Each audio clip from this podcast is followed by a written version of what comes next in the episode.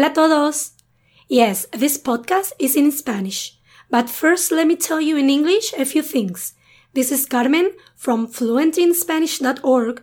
You can find a transcript, translation, vocabulary words, and some useful phrases and idioms on my website at www.fluentinspanish.org. Has someone explained to you what being touched in your arm during a conversation mean in Spain? Or did you know how odd shaking hands with a woman is? How much time you should stay chatting with people after you announce you are going home? Siempre que llegas a un país nuevo, es fácil observar costumbres que son distintas a las costumbres de tu país. Esto es normal. A veces son costumbres un poco diferentes y a veces son cosas raras que te chocan, que no entiendes o que incluso te molestan. Hoy voy a hablarte de algunas que pueden ser raras o diferentes cuando vienes a España. Empiezo con una de ellas. Un día estaba en una cafetería en mi pueblo y mi amiga me dijo Voy a presentarte a los suegros de una amiga que son irlandeses y no hablan español. Así socializan contigo que tú sí hablas inglés. Cuando me los presentó, lo primero que me preguntaron fue que por qué respondíamos a preguntas repitiendo la palabra de nuestra respuesta todo el tiempo. Al principio dije ¿Cómo? No entiendo. ¿Cuándo repetimos la palabra? Entonces mi amiga justo vino hacia mí en ese momento. Quería saber qué quería yo tomar, así que me preguntó ¿Qué te pido? ¿Un té? Y yo respondí Sí, sí. Entonces la señora irlandesa dijo riéndose Eso. Justamente eso. Has dicho sí, sí, en lugar de solo sí. Empecé a reflexionar sobre este tema y a poner más atención cuando hablaba con mi familia y con mis amigos y es completamente cierto, especialmente con las palabras sí, no y vale. Alguien te pregunta ¿Te llamas Andrea? No, no, me llamo Carmen. Podría contestar no, me llamo Carmen. Pero no sé por qué hacemos esto. Somos repetitivos. Me encantaría daros una explicación lógica, pero no la tengo. Lo siento. Así que simplemente os informo de este dato.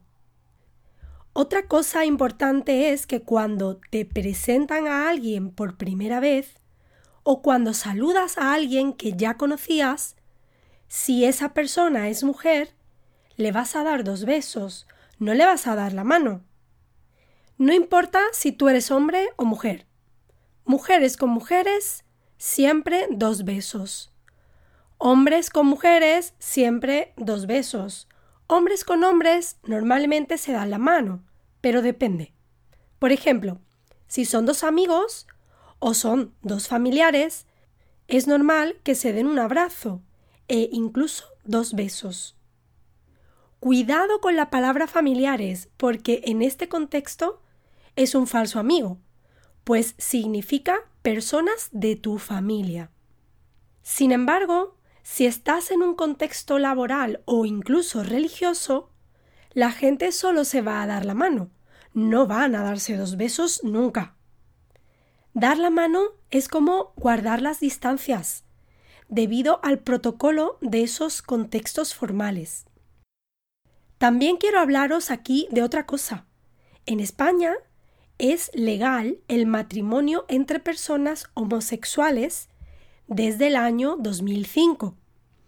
Esto ha ayudado a que la homosexualidad se muestre de una manera más abierta y natural. Y muchas veces observo que otros hombres heterosexuales saludan a sus amigos homosexuales hombres con dos besos siempre. Otro tema importante a este respecto es cómo das los dos besos. Los dos besos se los das al aire. ¿Qué significa esto? Significa que no giras tu cara completamente para poner tus labios en la mejilla de la otra persona. No, es más rápido. Básicamente pones tu mejilla en la mejilla de la otra persona y los labios quedan besando el aire. Siempre empezamos por la mejilla derecha, es decir, tu mejilla derecha va en la mejilla derecha de la otra persona y das un beso al aire. Y después tu mejilla izquierda va en la mejilla izquierda de esa otra persona y, de nuevo, das un beso al aire. Cuando una persona de Italia viene a España, noto que al intentar seguir el protocolo de los dos besos, empieza por la mejilla izquierda. Y esto causa accidentes porque, claro, yo voy hacia su mejilla derecha y ellos vienen hacia mi mejilla izquierda y nos chocamos. Y casi nos damos un beso en la boca. Aquí es al revés. Primero la derecha y luego la izquierda. Todo esto genera que cuando estamos en otras culturas donde el concepto del espacio personal es diferente, hay cosas que son muy raras para nosotros. Te cuento una. Durante cuatro años de mi vida viví en Estados Unidos y era tan extraño cuando alguien intentaba ser cariñoso conmigo dándome un abrazo. ¿Por qué? Te explico. Allí como en muchos otros países de habla inglesa, la gente siempre te saluda con un apretón de manos o dándote la mano. Son dos formas de decirlo. Sin embargo, a veces las personas que llegan a ser tus amigos te dan abrazos. Y sus abrazos eran súper raros para mí, porque al abrazarte giran su cabeza hacia afuera si por ejemplo te abrazan y su cabeza va sobre tu hombro derecho, ellos giran su cabeza hacia afuera, no hacia mí, de tal manera que de repente la parte trasera de su cabeza está en mi mejilla y es muy raro y frío. En España, si alguien te abraza, mantiene su mejilla en tu mejilla. Quizás después del abrazo te dé dos besos, sería muy normal, o quizás no, y solo es un abrazo, pero siempre es un abrazo donde tu mejilla siente su mejilla. No abraces a la gente en España poniendo la parte trasera de tu cabeza sobre su mejilla, por favor. Es como si dieras un abrazo con asco, como un abrazo que no es real. Yo como española no te recomiendo esto, pero es más, no te lo recomiendo con ninguna persona hispanoamericana, porque ellos abrazan igual que nosotros, solo que normalmente cuando se saludan con besos es solo un beso, nunca dos besos. Nosotros somos más intensos que ellos. Os he estado hablando del tema de los dos besos en España. Siguiendo con este tema del contacto físico, en este país es muy normal que en una conversación la persona te toque el brazo o la pierna y no significa nada. He escuchado a varios extranjeros decir que pensaban que la persona que le tocaba mientras conversaba quería sexo con él o con ella. y no, no van por ahí los tiros. ¿Conoces la expresión no van por ahí los tiros? quiere decir que no es lo que tú piensas que es. Es algo completamente diferente a lo que tú estás pensando o a la explicación que tú tienes en tu mente. Lo que pasa es que para nosotros el contacto físico es normal, es como lo de abrazarnos con nuestras mejillas juntas. No existe ese espacio de seguridad entre los humanos. Supongo que porque la mayoría de nosotros no nos sentimos en peligro cuando se rompe el espacio durante una conversación. ¿Qué puedes hacer tú si es algo incómodo para ti que no quieres hacer o es algo que te saca de tus casillas? Te lo explico ahora mismo, pero antes qué significa te saca de tus casillas. Quiere decir que es algo que te pone nervioso o de mal humor. Y bueno, volviendo a la pregunta ¿qué puedes hacer tú? Yo te sugeriría dos cosas. Una, alejarte físicamente cuando la persona empiece a tocarte durante una conversación. Si esto no funciona, porque es posible que al alejarte esta persona se mueva hacia ti, se acerque a ti, tenemos la opción 2. 2. Podrías explicar de una manera relajada y de buen humor que una cosa que encuentras muy rara y curiosa en nuestra cultura es que todas las personas te toquen durante una conversación, porque en tu cultura es una cosa que no ocurre y no está bien visto. Con suerte, esta persona se disculpará, dejará de hacerlo y todo esto ocurrirá en un tono distendido, sin que nadie esté incómodo o molesto. Sinceramente, yo no te recomiendo que te pongas tenso y serio y digas enfadado No me toques, por favor. Porque piensa que aunque tú estés incómodo, la otra persona te está tratando con familiaridad, con confianza. Es una forma de incluirte en su círculo y tú, seguramente, quieres formar parte de estos círculos para practicar tu español. No digo que cuando estés en España no digas lo que piensas o sientes. Dilo siempre. Nunca te calles, por favor. Y si algo te hace sentir incómodo, tienes que decir algo al respecto. Por supuesto que sí. Pero cuando se trata de cuestiones culturales donde no hay mala intención en la otra persona ni agresión física hacia ti, pienso que es mejor modificar la forma en la que lo dices. ¿Conoces el refrán donde fueres, haz lo que vieres? Es exactamente lo mismo que el refrán en inglés When in Rome, do as the Romans do. Piensa también que para nosotros es muy frío que cuando vamos a otros países y nos presentan a alguien, la gente nos dé la mano. Yo no le he dado la mano en mi país a más de 10 personas en mi vida, seguro. y siempre en contextos de trabajo.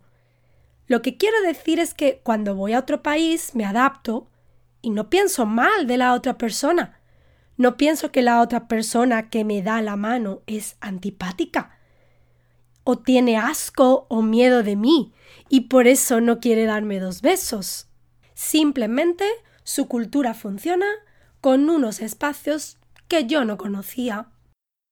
Por la misma razón, creo, es decir, por el tema de que el espacio físico no tiene tanta importancia, aunque es una opinión personal, cuando alguien te roza en la calle sin querer, porque va mirando su móvil o porque doblas en una esquina a la vez que otra persona que viene de frente hacia ti, no nos disculpamos.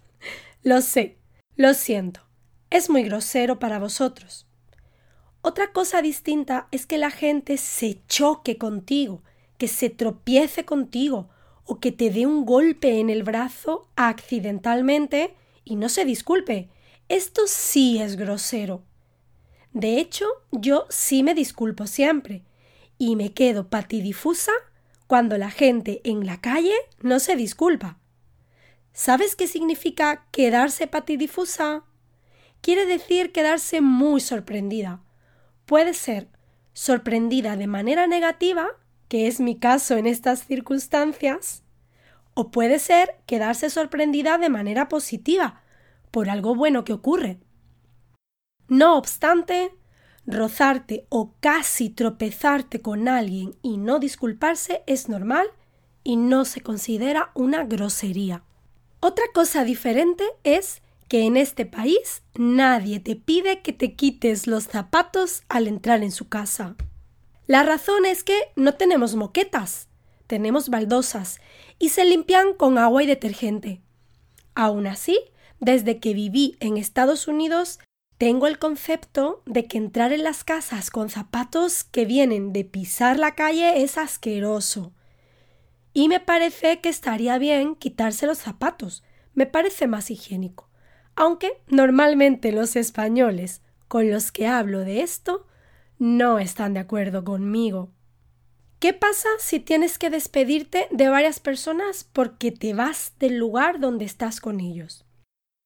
Un alumno mío me contó que vino a España con su esposa y asistieron a un evento. Cuando llegó el momento de irse al hotel, dijeron que se iban, que estaban cansados y se fueron rápidamente. Al día siguiente les dijeron que fue un poco grosera la manera en la que se fueron, que si estaban bien o si había pasado algo malo. Les explicaron que normalmente aquí, cuando dices que te vas a casa, no te vas rápidamente. Esto es cierto. Primero lo anuncias y empiezas a levantarte, pero sigues hablando un poco más con la gente. Después lo vuelves a decir otra vez y quizás entonces te vas o sigues hablando un poco más. Uf, personalmente a mí esto me molesta muchísimo. Lo admito. Yo cuando quiero irme, quiero irme. Y si tengo confianza con la gente, lo hago así. Si no tengo confianza, entonces sigo la regla social esta no establecida en ningún lugar de irse poco a poco. No está establecida en ninguna constitución ni nada similar. Pero obviamente es una regla, porque si te vas muy rápidamente, todo el mundo piensa que te pasa algo o que eres un poco mal educado. Por último, te cuento que hay muchas cosas tradicionales o antiguas que pueden chocarte cuando vienes aquí. Quizás porque te parecen cosas de culturas menos desarrolladas y tú crees que estás en un país moderno. Sin embargo, te cuento un secreto. La democracia en España es muy reciente empezamos a tener elecciones democráticas en 1977, después de décadas de dictadura.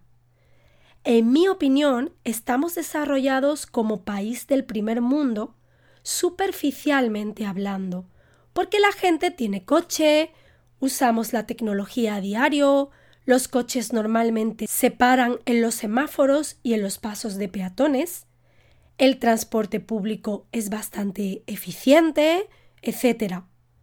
Pero no ha pasado el suficiente tiempo como para que la mentalidad de las personas en lo referente a las costumbres, las tradiciones, el humor, los valores y principios cambien. Todavía estamos en ese proceso.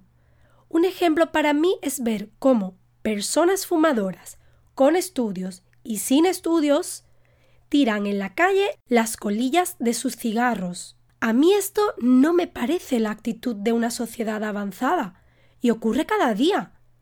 Así que prepárate para ver contrastes extraños entre la España moderna civilizada y la España antigua no tan civilizada. Y hasta aquí toda esta información sobre nuestra cultura y nuestras tradiciones. Espero que sea útil para ti y si aún no has visitado España, es tu momento. Ven a visitarnos. Remember to take a look to the transcript, translation, vocabulary and useful phrases for this podcast on my website www.fluentinspanish.org. You will also find articles and videos to help you get fluent in Spanish too. Hasta la próxima.